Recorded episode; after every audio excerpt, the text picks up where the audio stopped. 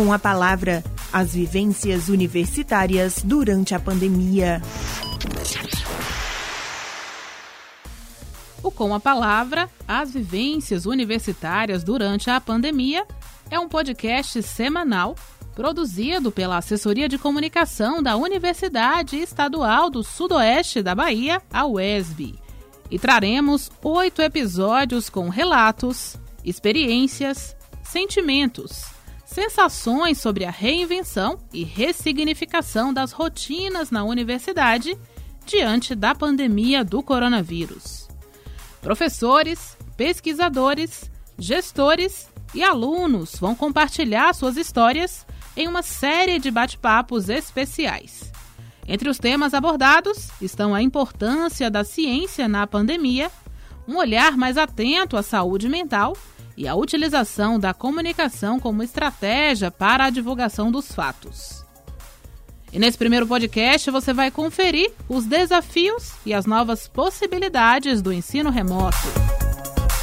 Por conta do distanciamento social, a medida mais eficaz utilizada para combater o contágio do coronavírus, várias instituições de ensino tiveram que fechar as suas portas e pensar em medidas emergenciais para garantir a continuidade do processo de ensino-aprendizagem dos alunos. Assim, buscando encontrar saídas que minimizassem os impactos dessa situação, as universidades do mundo inteiro migraram suas aulas para a modalidade virtual. Naquele momento, o esforço era garantir que os estudantes tivessem acesso igualitário e qualidade de ensino. Ainda assim, a missão dada aos professores não foi fácil, já que muitos deles não estavam familiarizados com essa nova realidade.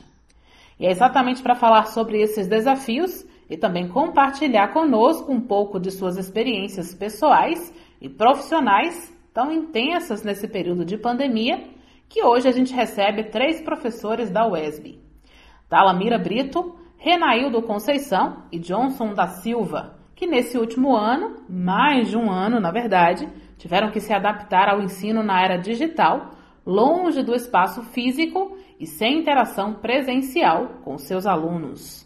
E para começar essa conversa, eu convido a professora Talamira Brito, ela que tem graduação em pedagogia, mestrado e doutorado em educação, que atua na educação há mais de 20 anos. Atualmente desenvolve a pesquisa Ensino de Didática na modalidade online, desafios e prospecções no contexto da pandemia pela Covid-19. Primeiro, Talamira, eu gostaria de agradecer a sua participação aqui conosco e queria que você contasse um pouco sobre os desafios trazidos pela pandemia nesse ambiente de ensino e aprendizagem? Primeiro, eu gostaria de agradecer pelo convite né, que vocês me fizeram e também pela oportunidade de debater é um tema que nos é tão caro, que é a nossa vida, nossa saúde, né? Nossa saúde pedagógica, nossa saúde mental, nossa saúde em nossa plenitude de viver um momento que é tão singular para todos nós. Então, assim, a gente tem um desafio posto, que é lidar com esse expediente de acompanhar os nossos estudantes nesse ambiente interfásico né, de tecnologia. Hoje, através do Google Class, através do Meet, e que nos lança aí algumas questões que estão pautadas, evidentemente, na situação da pandemia, que nos pegou de calças curtas e que também nos pega a partir de uma tradição, né? Porque a nossa universidade brasileira, ela tem uma tradição. Ela completou 100 anos no ano passado, a Universidade do Brasil, né? A Universidade do Rio de Janeiro, hoje como a gente conhece a UFRJ, e que serviu de orientação para vários movimentos posteriores de construção e de edificação de outras instituições de ensino superior chamadas de universidade. Então, nós temos uma tradição que é a tradição da presencialidade. E a presencialidade foi o que conduz, foi o fio condutor da vida nas universidades públicas brasileiras. Eu vou falar muito assim, pautada na pública, porque foi a minha maior vivência e também é a maior expressão que nós temos no Brasil, chamada universidade, são as universidades públicas, federais, estaduais e algumas municipais. Nós não temos uma tradição de instituições municipais, mas ainda temos algumas no Brasil que sobrevivem. Então, acho que a nossa tradição é da presencialidade e lidar com essa relação interfásica de, com a tecnologia nos suscita também lidar com outros movimentos, que acredito eu que está associado ao perfil de disciplina, está associado ao nosso perfil de formação e de historicização desse lidar didático-pedagógico, porque nós não podemos nos esquecer que nós somos herdeiros, né? Como herdeiros de processos formativos, nós apresentamos aquilo que nós podemos oferecer à luz do tempo presente, mas que se torna um desafio na medida que outras questões externas, e aí a gente vai falar de políticas públicas de ensino superior, de inovação, ciência e tecnologia, porque são coisas que devem caminhar com a universidade, mas necessariamente não tem acontecido nessa ordem e com esse tipo de convívio. Então, muitas vezes a universidade ela caminha com as suas demandas, mas as dinâmicas de orçamento elas não caminham com a mesma força. E para nós lidarmos com qualquer tempo da universidade com a sua tecnologia, porque a tecnologia ela está presente em nós e, e nos tempos do processo civilizatório de, de vários grupos sociais, a tecnologia ela sempre esteve presente Agora, dessa tecnologia né, que nós estamos agora tendo essa mediação e tendo que utilizá-las como mediadoras, isso daí tem a ver com outros movimentos que incidem no processo formativo continuado pela docência universitária, através da docência universitária, mas também em diálogo com aquilo que a gente chama de inovação, pedagógica, de tecnologia, inovação e ciência, e que muitas vezes nós temos aí, e a gente vai ter aí uma infinidade de debates produzidos ao longo de várias décadas, é sobre, por exemplo, financiamento, porque essa tecnologia que chega ela chega nos exigindo coisas, e coisas que necessariamente, pela própria condição nossa de presencialidade, pela própria condição nossa de viver a experiência de sala de aula, com corpos físicos ali materializados no diálogo, a gente termina não tendo maiores, vamos dizer assim, demandas diárias para uso, mas também porque os incentivos e as práticas elas precisam estar o tempo todo sendo semeadas para que a gente tenha mais condições de dialogar com o proposto. Realmente, Talamira, é bem importante a gente refletir sobre toda essa tradição da presencialidade e também sobre os recursos que vêm sendo destinados à tecnologia. Agora a gente insere nesse bate-papo o professor Renaildo Santos da Conceição, ele que é graduado em Geografia aqui pela UESB, mestrando também em Geografia monitor de geografia no projeto pré-vestibular Universidade para Todos, além de atuar como professor também em alguns colégios aqui em Vitória da Conquista. Renaildo, eu queria agradecer a sua participação e pedir que você compartilhasse conosco um pouco dessas vivências ao longo da pandemia. A minha experiência dentro do, do ensino, ela é bem recente, né? Eu, eu formei em 2018, segundo semestre de 2018, formei em geografia aqui pela UESB, e aí, nesse mesmo ano, eu comecei a estudar para, o, para a seleção de mestrado, né? Aqui também em Geografia na UES. Fui aprovado na seleção e em 2019 comecei a cursar o mestrado aqui em Geografia aqui na UESB. E o 2019, eu costumo falar que foi esse ano, é o divisor de águas na minha vida, né? Tinha terminado a graduação, já estava no mestrado e também comecei a trabalhar em uma escola estadual aqui de Vitória da Conquista e também no UPT, no Universidade para Todos. E aí vem todo esse momento de muito aprendizado, de muita experiência, aquele momento que eu costumo falar que o professor vai se descobrindo após a graduação, me preparando para o ano de 2020.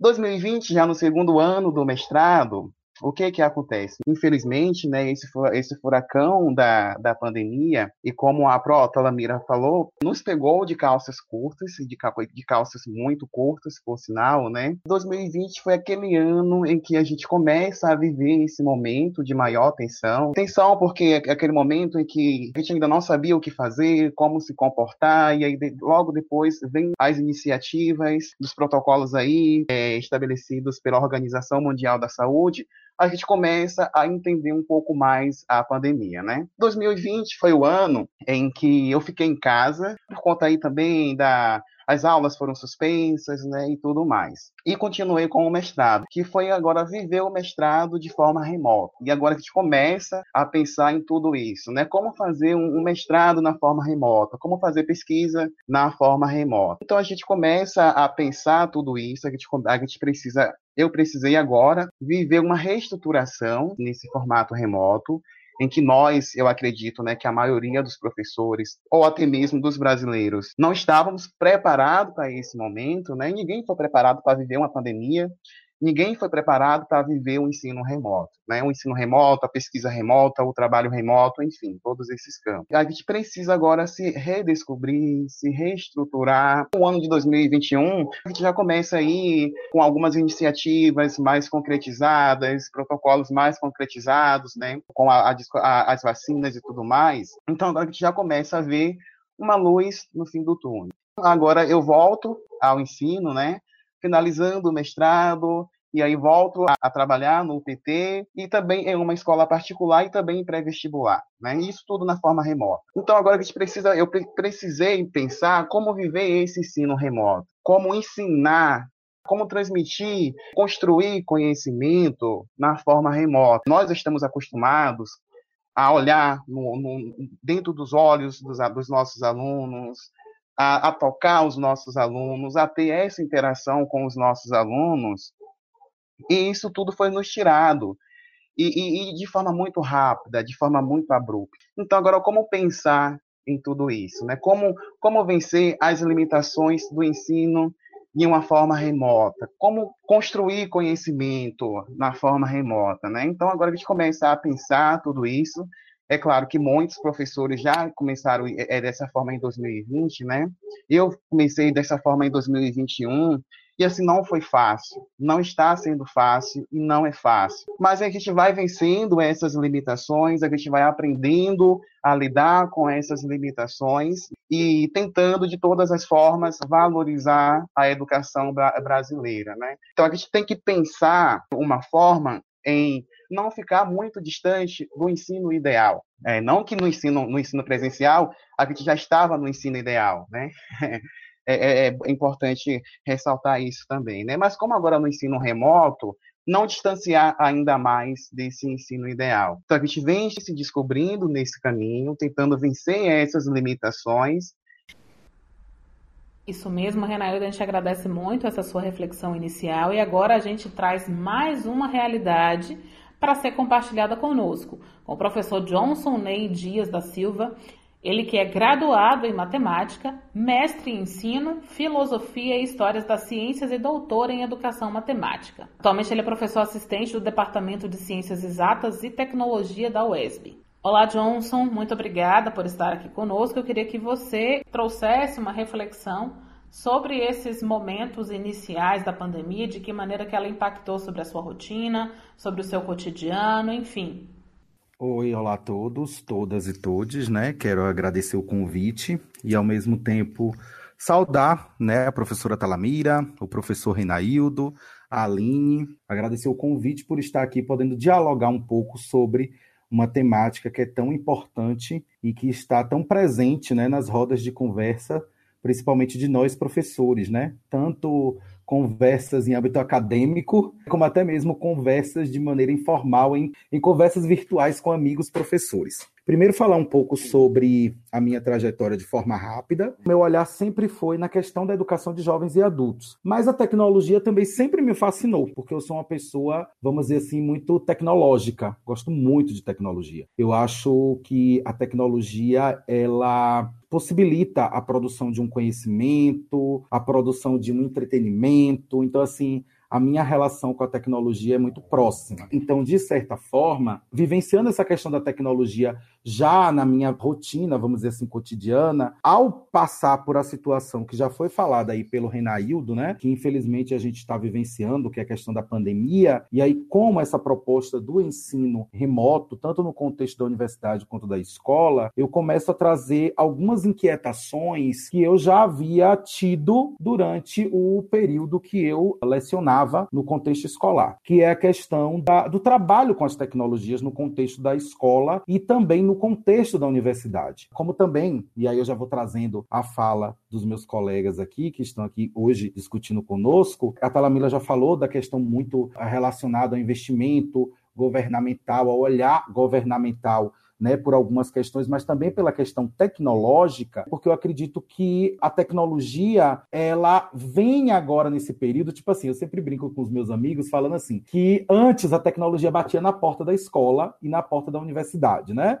Olha, eu quero entrar, olha, eu quero entrar. Agora com a pandemia, ela deu um chute na porta e entrou de vez. Acho que ela cansou de ficar batendo na porta, né? E aí ela entrou de vez. E acho que a vinda da tecnologia transformou todas as práticas, todo o pensar pedagógico, né, na questão das instituições de ensino uh, relacionado ao seu uso. No meu caso, e aí eu vou trazendo um pouco da minha experiência, eu já trabalhava indiretamente com a tecnologia devido a esse meu fascínio que eu tenho pela tecnologia. Acredito que hoje, né, o meu trabalho com a tecnologia no contexto da extensão, da pesquisa e da aula, do ensino, ele acontece de uma forma, não vou dizer que tranquila, mas para mim em um ambiente, em um local confortável, porque é algo que eu já gostava, que eu já tinha interação, que eu já pensava. E aí, como eu tinha pontuado antes, né, que eu já tinha algumas inquietações com relação à tecnologia, ao trabalho com a tecnologia no contexto educacional, eu acho que agora essas questões elas começam a vir à tona e eu começo a pensar isso. Então, agora, nos cursos de formação de extensão que eu venho desenvolvendo, nos projetos de pesquisa, ou até mesmo no meu contexto de, de ensino, que eu sou da área de educação matemática do DCT e sou responsável pelas disciplinas de prática e estágio, então eu começo a trazer essas inquietações, levando essas inquietações para os alunos, na tentativa da gente pensar ações que a gente possa dizer o seguinte: olha, a tecnologia ela estava batendo na porta, agora ela chutou e entrou de vez dentro, né, vamos dizer assim, das instituições escolares. E aí? O que, é que a gente vai fazer? E após esse período de isolamento, né, quando as escolas e as universidades voltarem. Como é que vai ser a relação com a tecnologia, né? Ela entrou tão bruscamente dentro da instituição, a gente vai convidar ela a sair e dizer assim, olha, eu vou reformar a porta, vou trocar a porta, ou vou dizer, olha, ela já entrou, né? A gente deixa a porta aberta e bora ver o que, é que a gente faz com essa presença da tecnologia. Então, acredito que é muito importante, né, encontros como esse, que a gente possa dialogar experiências de áreas diferentes, de profissionais, para que a gente possa discutir essa questão que já vem há muito tempo sendo discutido, né? A questão, a inserção da tecnologia, a tecnologia no contexto escolar, a tecnologia no contexto da sala de aula e, querendo ou não, a tecnologia ela agora entrou de vez. Na verdade, ela já fazia parte, né? A partir do momento que a gente começa a pensar, por exemplo, que os nossos alunos eles são seres tecnológicos. Eles são pessoas que têm aparelhos celulares, que têm smartphones, que têm recursos tecnológicos. Muitas vezes esses recursos estão presentes na sala de aula aula, mas eles, eles eram uma visita, vamos dizer assim, que tinha alguns momentos que pedia um copo d'água, ou que fazia isso, ou que fazia aquilo, né? Mas agora não. Eles, na verdade, estão presentes, como já estavam, e agora a gente tem esse olhar para eles a partir da questão da pandemia. Perfeito, Johnson, muito obrigado. Agora eu queria propor para vocês né, uma reflexão no sentido de levar em consideração as experiências às quais vocês tiveram acesso, as próprias experiências. Vocês já mencionaram algumas palavrinhas aí sobre né, a presença da tecnologia, sobre o processo de reinvenção, sobre o processo de formação e saúde mental dos professores. Eu queria que vocês colocassem agora de que maneira que vocês perceberam esse momento de reinvenção, relatando aí desafios, mas também artefatos ou experiências bem-sucedidas. A gente tem alguns teóricos que dizem que, por muito tempo, o formato sala de aula, quatro paredes, se manteve num formato clássico, imutável, enquanto a gente teve muitas outras mudanças. Então, de uma certa maneira, a gente tem uma dualidade nesse sentido de que instituições públicas e privadas, professores, estudantes, todos se viram forçados a virar a chavinha, não da maneira ideal, mas querendo ou não inserindo aí algumas inovações, algumas tecnologias dentro desse processo. Então, diante de tanta informação e diante de tanta mudança em tão pouco tempo, eu queria que vocês refletissem um pouco sobre esses desafios e alternativas, começando aí por Talamira. Bem, Aline, tanto o Renaildo quanto o, o, Johnson, eles trouxeram vários elementos, né, que me fizeram também refletir sobre essa questão que você coloca das nossas experiências, né? Como é que essa interação ela acontece? Bem, eu me lembro que durante a época que eu fui professora de educação básica em Salvador, que eu sou né, de Salvador, fiz pedagogia na UNEB do Campus 1, eu me lembro que nós tínhamos um projeto iniciado pela Linha Alves, inclusive como, como coordenadora na ocasião, da internet nas escolas. Foi o primeiro projeto, se eu não me engano, que era a introdução de um computador, acho que em 14 escolas municipais, para nós termos esse acompanhamento. E na ocasião eu fui coordenadora, inclusive, de um desses, desses movimentos nas escolas municipais e que terminou virando né, o primeiro, um laboratório, vamos dizer assim, quando se chamava, né, laboratório de informática, que era uma sala com 20 e poucos computadores para que os alunos tivessem acesso, interagissem e tudo mais. Então, essa história ela é de longas datas, né, e atinge várias camadas e várias dinâmicas escolares, de introdução e da necessidade de nós fazermos esse diálogo. E eu acredito que a gente precisa sempre estar caminhando, se não um passo na frente, a gente precisa estar caminhando lado a lado dessas questões que envolvem as interfaces tecnológicas e produção de conhecimento, produção de novas interatividades. Mas é interessante como isso tem me afetado, né? Nós, eu voltei o ano passado de um pós-doc. Quando eu cheguei, na UESB, eu saio da Pró-Reitoria de Graduação no final de maio e início de junho, no último dia né, de maio de 2018, e dali eu havia solicitado tudo que eu não tinha feito durante todos os anos que fiquei, seis anos que fiquei vinculada à vida administrativa. Então eu solicitei férias, licença prêmio, licença pós-doc, então, eu ficaria mais ou menos uns dois anos, quase isso, afastado da minha vida cotidiana na UESB, me dedicando a essas questões de pesquisa. E quando eu volto, eu volto no limbo, né? Eu volto assim, eu volto para um lugar, outro, que não foi para a universidade como eu a conhecia, porque eu já retorno para a conquista com o toque né, pandêmico, não podemos sair de casa, né? E então que eu volto para uma universidade que não volto, porque também eu cheguei em, em, em maio, me apresentou ao departamento em maio, e então que nem 2019.2 havia finalizado para que eu ingressasse em 2020.1 com a programação de disciplinas para a graduação e para o programa de pós-graduação, que eu também faço parte, que é a Educação Científica e Formação de Professores. Então eu começo, é, eu fico nesse, nesse lugar aí de o que é que vou fazer agora. E então que no segundo semestre a gente começa a ter aula, eu começo a ministrar uma disciplina para o, o mestrado e a gente começa com o Meet. Naquela ocasião eu não usava sala de, o Google, né, sala de aula. Passei a usar depois. E aí foi uma experiência bem diferente, né, mas era um público mais maduro, era um público pequeno, menor, com que as leituras aqui fazem, na maior parte das vezes, as aulas nas salas de aula, as aulas no mestrado e no doutorado acontecerem. E é aí que nós fomos construindo coletivamente essa relação do não saber com o que sabemos, que também foi uma experiência muito interessante, né? o não saber lidar, que era uma relação partilhada com, entre eu e os, e os, estudantes, mas ao mesmo tempo o que é que cada um sabia para poder prosperar um movimento melhor para a realização dessa disciplina. Isso foi uma experiência muito legal. Quando a gente avança mais um pouco, a gente oferece outra disciplina e esse ano eu ofereci disciplinas para graduação, eu peguei uma turma de 47 estudantes de um curso daqui da instituição e peguei uma outra turma com quase 40 no mestrado e uma turma de 12 no doutorado. Então vejam que foram públicos, né, com demandas distintas. Conseguimos construir espaços interativos, legais e, e, construídos também com afeto. Com esses 47 estudantes da graduação, nós construímos uma relação muito interessante de experiência com aula embora e com algumas dificuldades, porque a gente teve que consolidar atividades, encontros extras, com monitoria, para poder articular as atividades práticas com a construção de projetos de pesquisa, por exemplo. E fomos construindo. Agora, há uma dificuldade muito grande que é concentrada, talvez, não sei se em mim, né? Mas é a necessidade, a sinestesia. Eu sou uma pessoa muito sinestésica.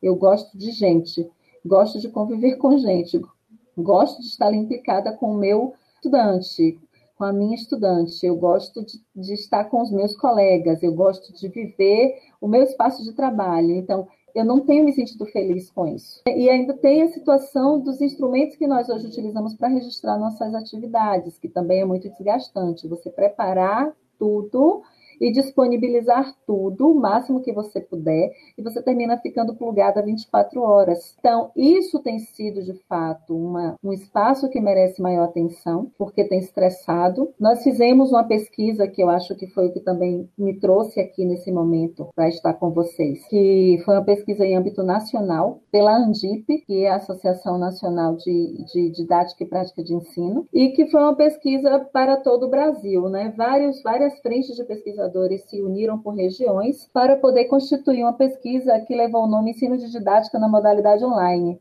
Desafios e prospecções no contexto da pandemia pela Covid. Ela ainda está acontecendo. A gente apresentou no Egip do ano passado uma primeira etapa do resultado dessa pesquisa, que era justamente ouvindo vozes, né? Fizemos um, um formulário gigante para poder oferecer para os professores de todo o país que estavam trabalhando com a didática e para contar um pouco dessa experiência. E essa experiência não tem sido diferente para a maioria dos professores que foram que quiseram participar da pesquisa, desse estranhamento. Há um estranhamento. Então, não é apenas uma perspectiva de vamos mudar, né? migrar de um ambiente para o outro. Não é migração de ambiente, mas é estranhamento desse processo migratório. Então, nesse estranhamento, o que é que tem sido potência? Bem, para mim, tem sido potência de fato me sentir desafiada a estar o tempo todo propondo possibilidades de resistência, porque também consideramos que a universidade, assim como os implicados à instância universitária, não podem simplesmente desaparecer desse cenário, né? Mas, ao mesmo tempo, nós precisamos tomar cuidado com aquilo que a gente propõe, com aquilo que a gente estabelece como sendo possível, porque necessariamente pode não estar sendo possível. Então, acho que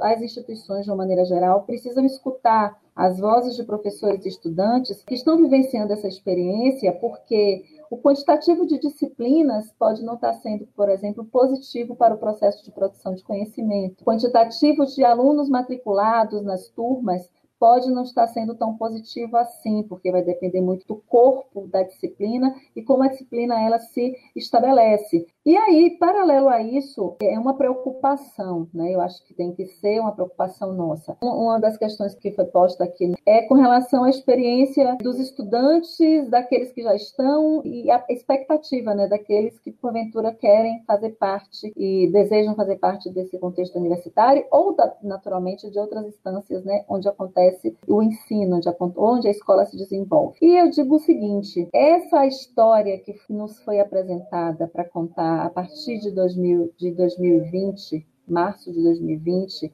ela precisa também ser entendida pelo coletivo social, que ela tem agora o seu tempo próprio, que não é o tempo do ontem, do antes da pandemia. Isso precisa ser entendido no coletivo. Então, quando se diz assim, vamos agora diminuir essa questão do que se perdeu, do tempo perdido, bem, eu não sei se é isso que de fato a educação precisa, de que não é atrás do tempo perdido que a educação precisa correr, mas e todos aqueles agentes preocupados com o processo educativo educativo, sejam os entes né, federativos, estaduais, municipais, sejam as instituições autárquicas, comunitárias, privadas ou qualquer que seja, seja comunidade de pais, seja comunidade de estudantes, não é em busca de um tempo que se perdeu, mas é em busca de modos de operar de forma sadia a construção de novas possibilidades de se fazer conhecer, se fazer conhecimento, se fazer movimento escola, família, comunidade, se fazer universidade.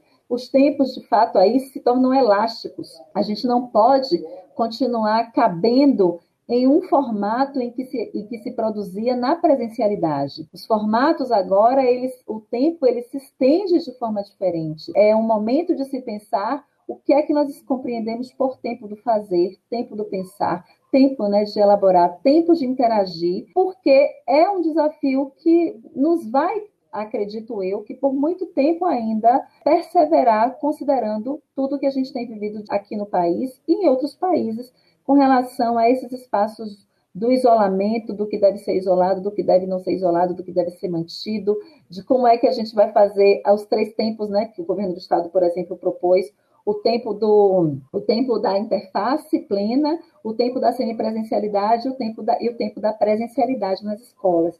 Então, nós estamos vivendo supostamente o tempo da, o movimento de chegar à semipresencialidade, com várias resistências, né? Porque ainda continua sendo bandeira de luta nossa a vacinação de primeira e segunda dose para toda a população de, que tem acesso aos expedientes escolares e universitários. Então, vejo que nós temos aí um desafio que não é de recuperar o perdido, mas é de pensar o que fazer com o que nós temos com o presente caminhando para o futuro e que necessariamente não precisa seguir à risca o tempo do vivido em outro formato de circulação de pessoas, de permanência de pessoas nos espaços físicos e tudo mais.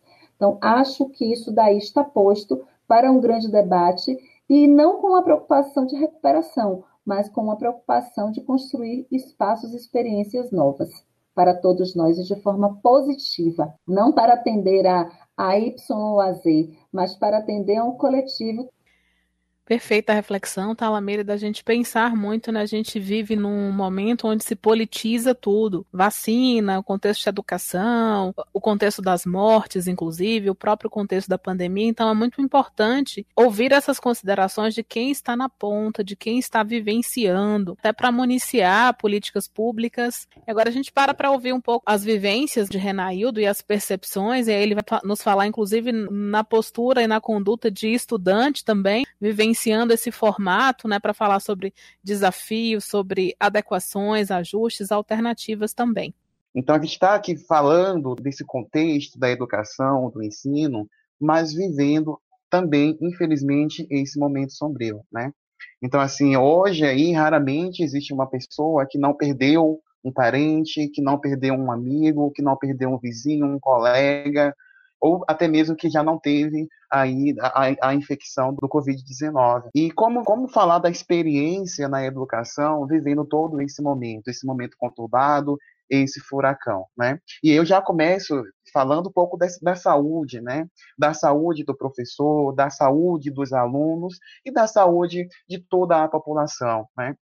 Como é que fica a nossa saúde nesse momento? Saúde mental, a questão física e tudo mais. Né? Nós estamos vivendo esse momento aí, é um momento de desconstruir e reconstruir. Esse é um movimento cotidiano, né, que não é fácil. A gente tem que fazer esse movimento de desconstruir e reconstruir nesse momento sombrio. E aí vem, infelizmente, a saúde se, se deteriorando, é, infelizmente, né, por conta da exposição que nós ficamos, tanto professores como alunos, a exposição que nós ficamos diante é, da tela do computador, da, da, tela do celular ou de qualquer outro monitor, né? E até mesmo pelo desgaste de ficar sentado o tempo todo, assistir aula o tempo todo. Então, antes nós questionávamos muito as quatro paredes das escolas. A educação, a estrutura da educação do Brasil precisa evoluir. E hoje, não voltando para o passado, trazendo muito aqui o pensamento de Talamira, a gente precisa pensar no futuro, mas assim, hoje nós estamos de, de alguma forma em um novo formato na educação, né? Mas a gente observa que é um formato que cansou a gente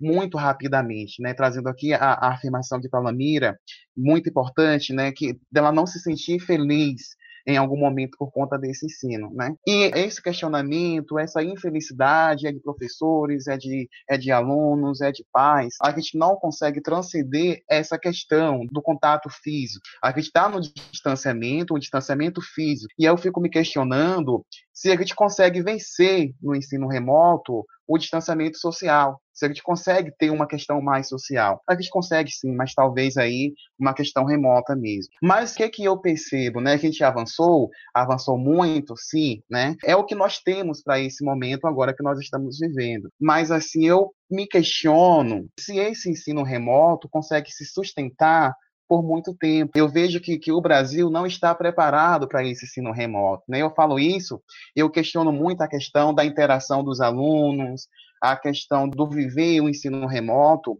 mas hoje eu observo que um dos nossos principais desafios é a internet. Então, é, a gente está dando aula para 40 alunos, 30 alunos, desses 30 40 alunos, ou até mesmo o professor, está aí com oscilação com a internet. Então, um aluno, no momento em que a internet oscilou, perdeu dois, três minutos da aula, ou mais que isso, né? O professor que é no momento em que a internet oscilou e tem que voltar um pouquinho, mas o professor não sabe muito bem de onde exatamente voltar, sabe exatamente quando que a internet caiu, quando que a internet começou a oscilar. Então, assim, a gente não tem esse feedback que a gente precisa ter nesse ensino remoto. É claro que a gente vai aprendendo com essas limitações, a gente vai aprendendo com esses desafios e a gente vai aprendendo a superar tudo isso aí, né? Professor junto com os alunos. E a gente também vive é, em um momento da questão de, do conhecer o nosso aluno, né? Muitas vezes a gente só conhece o aluno pela voz, a gente só conhece o aluno pela fotinha no perfil, pelo que o aluno fala no chat, né? Então é uma limitação muito grande e a gente não está acostumado com isso. A gente está acostumado com o contato físico, a gente está acostumado a questionar os nossos alunos, a levar indagações aos nossos alunos, a perceber que o aluno não está na aula, isso no ensino presencial, né? que o aluno não está ali focado na aula, ir lá, trazer o aluno para a aula, e isso a gente não consegue fazer no ensino remoto. Né? Então, assim, é, é um campo que precisa de muitos estudos, de muitos avanços, para vencer, superar todos esses desafios. E também tem aquele momento, né, falando agora como um professor que tem muitos colegas que terminaram a graduação, né, Italamira até usou essa expressão, o voltar e não voltar. As pessoas que estão terminando a graduação, até mesmo concluindo a graduação no ensino remoto, não estão conseguindo começar, porque é como se o mercado de trabalho estivesse fechado para esse momento. Então, a gente está vivendo aí também um problema de saúde de, de, de, muitas pessoas que terminam a graduação, não conseguem se inserir no mercado de trabalho, né? Pessoas que ficam quatro, cinco anos ou mais que isso na graduação, se preparando para ingressar no mercado de trabalho e não conseguem fazer isso agora, né?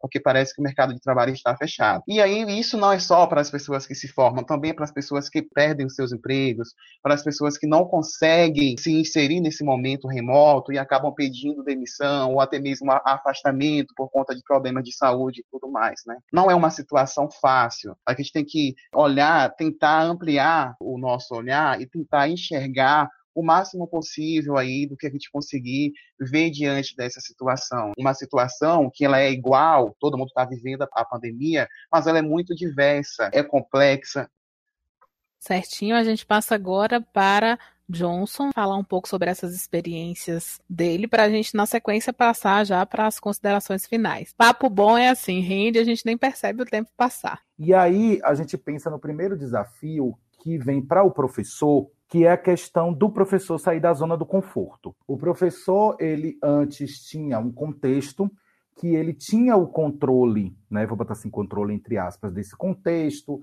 ele sabia aquele ambiente que ele estava vivenciando e agora ele entra em um novo contexto. E aí ele passa para uma zona de risco onde ele não sabe, ele não consegue prever o que vai acontecer. E aí a Talamira ela traz uma questão muito importante que apesar do professor passar de uma zona de conforto para uma zona de risco, né, quando eu trago isso, a gente tem que pensar na estrutura de trabalho desse professor. Primeiro, a formação desse docente para ele ir para essa zona de risco. Como é que está a formação desse docente? Como é que esse, esse docente ele teve esse convívio com a tecnologia durante sua formação inicial e continuada? O outro ponto também é a questão dos recursos. Que estrutura de recursos, e aí eu digo internet, computador, ele tem para desenvolver o trabalho dele. E aí também outras questões, como por exemplo a questão de saúde, da carga horária de trabalho, porque a gente tem que perceber que muitas vezes acho que houve um engano, há um engano das pessoas de que o remoto é a mesma coisa do presencial e não é. O tempo é diferente, as exigências são diferentes, o olhar é diferente. A necessidade que a Talamira falou que ela sente que todos nós sentimos, porque somos professores, gostamos de escola, gostamos do. A escola é contato. A escola é o contato de olhar, é o contato do tocar, é o contato de você conversar com o outro, ou seja, quando você sai de uma aula para outra, você conversa com um colega, com um aluno no corredor. Isso na universidade você toma um café. Então, essas interações faltam. E quando você chega, por exemplo, no contexto virtual, essas, essas interações acontecem, mas de uma maneira sem o toque, né? Muitas vezes até mesmo vendo apenas uma foto, não vendo o movimento da pessoa, como o Renaildo falou, né, da questão das bolinhas. E aí, como é que fica a saúde mental do professor, a saúde do aluno? E acho que com esses desafios leva a gente a se questionar. Eu acho que todo mundo tem que se questionar sobre isso. O que, é que se pode ser feito diante desses desafios? O que, é que o governo pensa sobre a educação? Quais são as políticas públicas existentes e quais foram as políticas públicas que foram propostas e criadas para esses desafios. E aí a gente entra também na questão da inclusão digital, porque nem todo mundo tem tecnologia, nem todo mundo tem acesso à tecnologia. Muitas vezes a pessoa ela é restrita da tecnologia não porque não somente pelo fato dela não poder adquirir a tecnologia, porque tecnologia é um bem que a gente compra. Não é uma coisa gratuita, não é uma coisa que você vai na esquina e você vai ter uma internet para você, né? Óbvio, você vai ter Wi-Fi de alguma loja. É uma coisa que necessita recurso, né? A inclusão digital. Não só a questão do, do equipamento, mas o ambiente de estudo. Não é porque eu tenho internet, não é porque eu tenho computador. Se eu não tiver um ambiente adequado para eu poder desenvolver o meu estudo, eu não vou conseguir desenvolver o meu estudo, eu também não vou conseguir dar aula, porque querendo ou não, a gente está dentro de casa, e dentro de casa a gente tem várias questões. Por exemplo, eu mesmo tenho três cachorros, que são meus três filhos. Então, assim, a casa é deles. Então, querendo ou não, eu tenho o meu ambiente, o lugar que eu fico aqui, tudo, mas não é todo momento, porque eu tenho uma rotina dentro da minha casa com os meus cachorros, ou se fosse meus filhos, ou se fosse né, qualquer ou outras pessoas que morassem comigo, eu teria uma. Eu, eu não posso ficar 24 horas, não posso criar um ambiente 24 horas de trabalho. Porque, querendo ou não, trabalho dentro da minha casa. Pensar nessa questão dessa estrutura, pensar também que, que não é só uma questão de estrutura relacionada à educação, mas como o é, Renaildo pontuou, que foi muito interessante, é o seguinte: são outras questões que perpassam. Questão de saúde, questão econômica. É que o governo, como as políticas públicas pensam nisso? Porque, por exemplo, não adianta, por exemplo, eu ter todos os recursos tecnológicos, eu ter o ambiente para estudar, mas dentro do meu contexto social, eu estou passando por alguns problemas, como, por exemplo, o que o Renaildo pontuou, a falta de oportunidade, a falta de trabalho, ou então emprego. Então, são, são, é, é uma situação muito, mai, muito maior. E eu acho que aí o papel é das políticas públicas e é de quem está na gestão dessas políticas públicas. E acho que esse momento de desafio traz a questão que aí eu trago a fala da, da, da Talamira, que eu achei muito interessante e que eu vou levar para a minha vida, Talamira, que é a questão de que não é um tempo perdido, nunca foi um tempo perdido. Eu acho que é um tempo de conhecimento, é um processo que a gente tem que parar e pensar no que a gente tem, no que a gente quer, para a gente poder se reestruturar, reinventar, rever o caminho que a gente está seguindo. Eu acho que é um momento de transformação, porque eu acho que a educação é um processo. E aí, de certa forma, é o professor, tipo assim, começar a se sentir confortável na zona de risco. É ele começar a se familiarizar, é ele se permitir, é ele se inventar, é ele não ter medo de errar, é ele tentar criar essas alternativas. E também começar a se questionar como uma das alternativas sobre as políticas públicas. Eu acho que seria isso.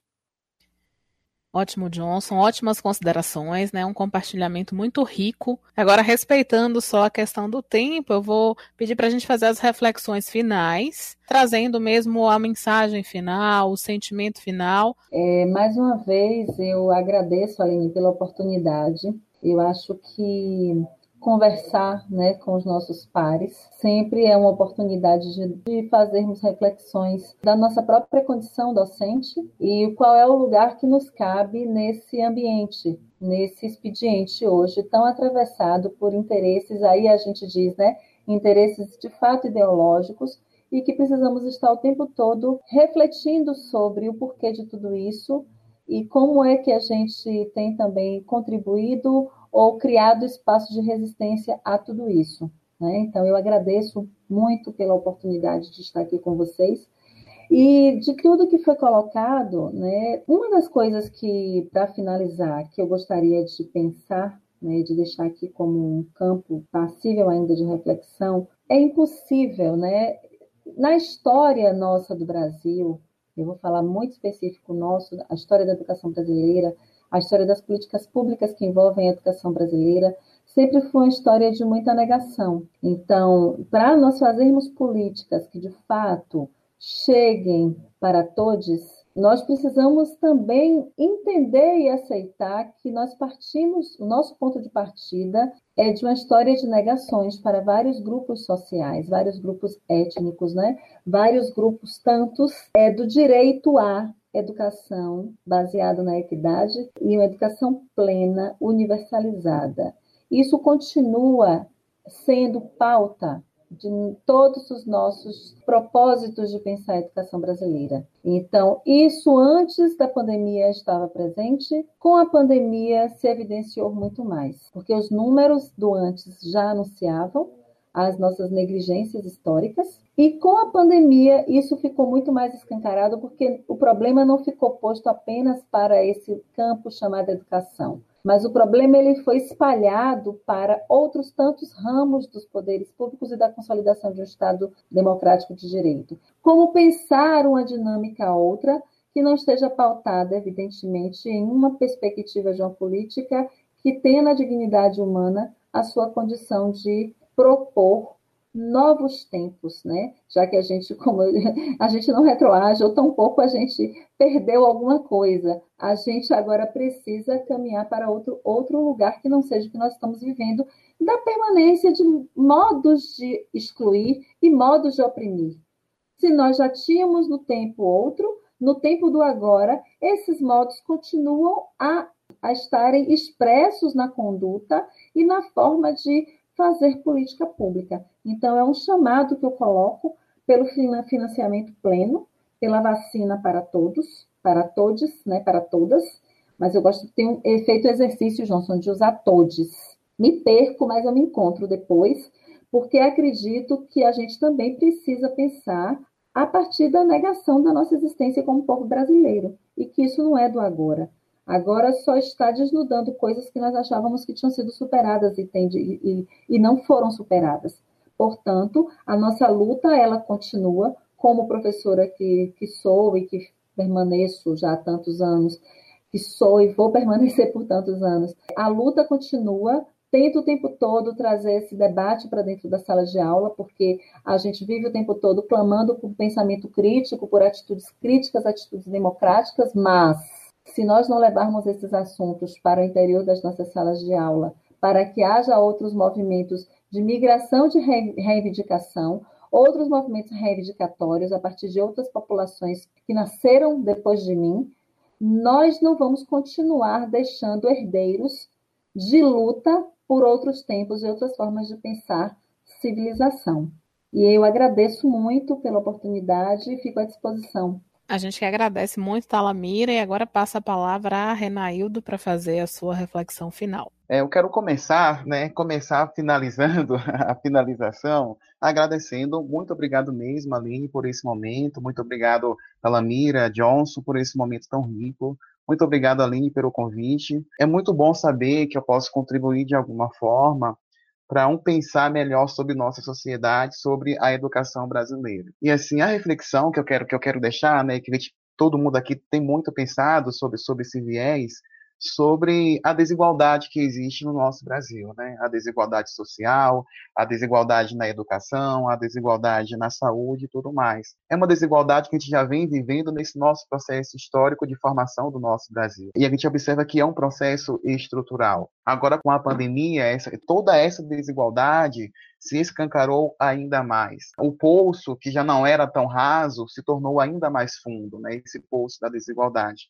Mas assim, eu quero deixar um, uma frase que eu tenho falado muito com os meus alunos. Não vamos desistir do nosso Brasilzão. Vamos continuar lutando, vamos continuar acreditando. É claro, acreditar com ações, né? De nada serve se a gente não traz as nossas ações. Então, vamos buscar ações mais humanitárias, né? A questão da empatia, da coletividade. Vamos pensar mais no próximo, vamos, vamos pensar mais no outro. Então, nós precisamos também já pensar nesse pós-pandemia, né? Vamos acreditar que esse pós-pandemia vai chegar logo logo. Eu quero deixar aqui a música de J Quest, né? eu tenho também exibido muito esse vídeo, passado essa música para as minhas turmas, e é dias melhores, né? Então vamos ser, vamos tentar ser melhor em tu, melhores em tudo, é, melhores na dor, melhores no amor, melhores na alegria, melhores na tristeza. Então, nós estamos vivendo esse momento em que nós precisamos mesmo afirmar nesse pensamento de que podemos e devemos ser melhores e melhores em tudo. Né? Não é um momento fácil, não é um momento simples de, de se pensar, de, de, de, se criar ações. Mas vamos ser otimistas, vamos confiar em, em um mundo melhor, vamos confiar em um Brasil melhor, vamos confiar em um Nordeste melhor, vamos confiar em uma Bahia melhor. É esse pensamento que eu quero deixar para vocês agradecer imensamente pelo convite, pelo momento. Espero que eu tenha conseguido contribuir de alguma forma trazer de alguma forma aí uma reflexão nessa questão positiva e também trazendo a realidade em que nós estamos vivendo. Perfeito. E agora a gente finaliza com essa reflexão final de Johnson. Primeiro, eu queria agradecer o convite, dizer que foi ótima conversas. Digo que aqui as falas já me deram várias folhas de anotação para pensar em coisas. Pois é, então agradecer e dizer, acho que é essa questão mesmo, né? A gente pensar nessa questão do que vai acontecer após esse momento pandêmico. O que queremos, o que precisamos lutar, o que precisamos modificar, é ter essa consciência com relação a isso. Então é isso, eu queria agradecer. Né, e espero que a gente possa futuramente se encontrar presencialmente, para dialogar um pouco mais, para falar um pouco mais, não só sobre esse tema, mas sobre outros temas. O primeiro episódio desse podcast com o tema os desafios e as novas possibilidades do ensino remoto. A gente conversou com a professora Talamira Brito, com o professor Renaildo Santos da Conceição e com o professor Johnson Ney Dias da Silva, que compartilharam conosco parte desses desafios mas também algumas adaptações que foram realizadas ao longo de toda a pandemia. Eu fico muito grata pela participação de todos vocês e também muito feliz por perceber que a gente tem professores que se preocupam tanto com a lida diária da educação e principalmente com melhorias para que a gente tenha um futuro ainda mais promissor dentro da educação, principalmente da educação pública e de qualidade destinada a todos. Essas e outras histórias contadas no podcast vão integrar o e-book Com a Palavra, as vivências universitárias durante a pandemia, que vai ser lançado no mês de outubro e estará disponível no site da UESB. No próximo episódio, você confere a importância da ciência na pandemia, desafios, estratégias, soluções encontradas, parcerias firmadas tudo para o trabalho de pesquisa não parar e a comunidade continuar sendo beneficiada com as descobertas da ciência. Esse podcast é uma produção da Assessoria de Comunicação da Universidade Estadual do Sudoeste da Bahia, a UESB. Com a palavra As Vivências Universitárias durante a Pandemia.